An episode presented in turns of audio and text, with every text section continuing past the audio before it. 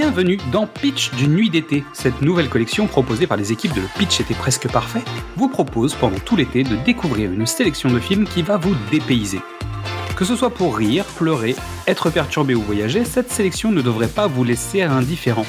Vous nous connaissez, pour enrichir cette expérience, on s'est bien entouré.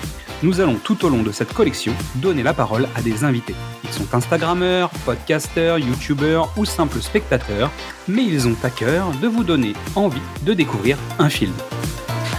Alors que vous soyez sur une île déserte avec un peu de wifi, en trek à la montagne ou tout simplement au bureau, nous allons vous donner une dose d'évasion avec la destination du jour.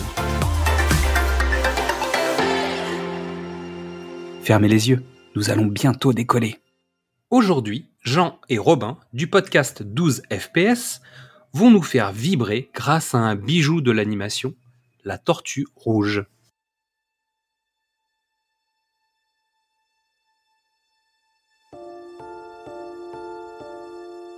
Je suis tortue et je suis belle.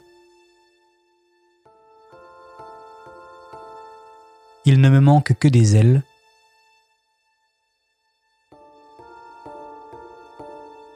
Pour imiter les hirondelles.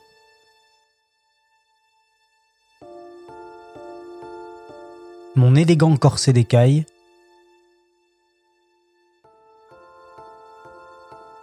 sans boutons, sans vernis ni mailles, est exactement à ma taille. Vous êtes bien dans 12 FPS et aujourd'hui, on vous parle de la tortue rouge.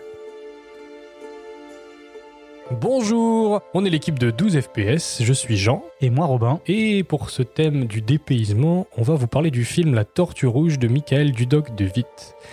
Il s'agit d'un film d'animation traditionnel, donc dessiné à la main, sorti en 2016, d'une durée de 80 minutes. Il a obtenu le prix Un certain regard à Cannes en 2016 et a été nommé pour le César et l'Oscar du meilleur film d'animation la même année. Et qui est-ce qu'on a au doublage, Robin? Eh bien, personne, Thierry, car il s'agit d'un film muet. On avait dit en off qu'on ferait pas cette blague, et évidemment, il y a eu des rapages. De quoi ça parle, la tortue rouge? Ah, Tortue Rouge, c'est l'histoire d'un homme qui se retrouve naufragé sur une île déserte foisonnante de vie. Bien que l'endroit soit paradisiaque, il décide de le quitter à l'aide d'un radeau de fortune. Toutes ses tentatives sont empêchées par une grande tortue de mer à la carapace rouge, et il se retrouve emporté dans une merveilleuse aventure et décide de rester vivre sur l'île. Alors, si vous nous avez déjà écouté, vous savez que ce résumé-là, contrairement aux autres, a été préparé. On va donc vous donner trois raisons de vouloir regarder ce film. Première raison. C'est le seul et unique film non japonais coproduit par les studios Ghibli à ce jour. En effet, ce sont Isao Takahata et Hayao Miyazaki eux-mêmes qui ont proposé à Michael Dudok de Witt de coproduire un film à la suite de son travail sur Père et fille, court-métrage de l'an 2000. La collaboration fut lente et harmonieuse, ils travaillèrent ensemble petit pas par petit pas, puisque c'était le tout premier long-métrage du réalisateur. Michael Dudok de Witt trouva chez eux l'appui logistique et le support émotionnel pour amener un tel projet à la vie. C'est aussi le dernier film de Isao Takahata, puisqu'il mourut en 2018. Notons aussi le travail de production du studio français Prima Linea, aujourd'hui fermé. L'animation y a été faite avec six animateurs japonais prêtés par Ghibli. Et quelle est la deuxième raison alors?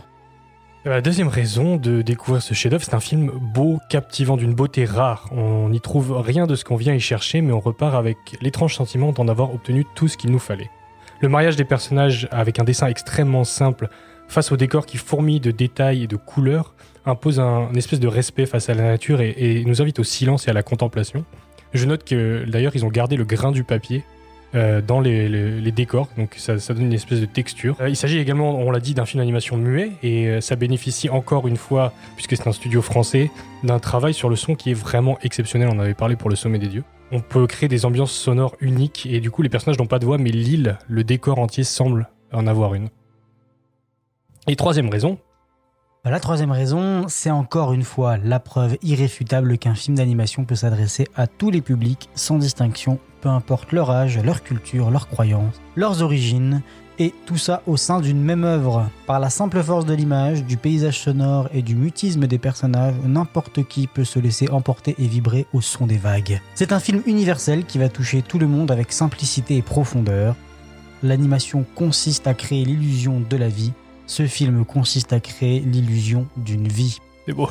Est-ce qu'on peut dire que c'est l'histoire de la vie? C'est... Oh là Et bien voilà, et ben on espère qu'on vous aura donné envie de voir La Tortue Rouge. Pour nous entendre parler d'autres films, euh, vous pouvez nous trouver sur YouTube, Spotify, Apple Podcasts, Deezer et d'autres plateformes. On est sous le nom de 12 FPS Podcast. À bientôt, en tout cas, et merci de nous avoir écoutés. Et allez voir des films d'animation.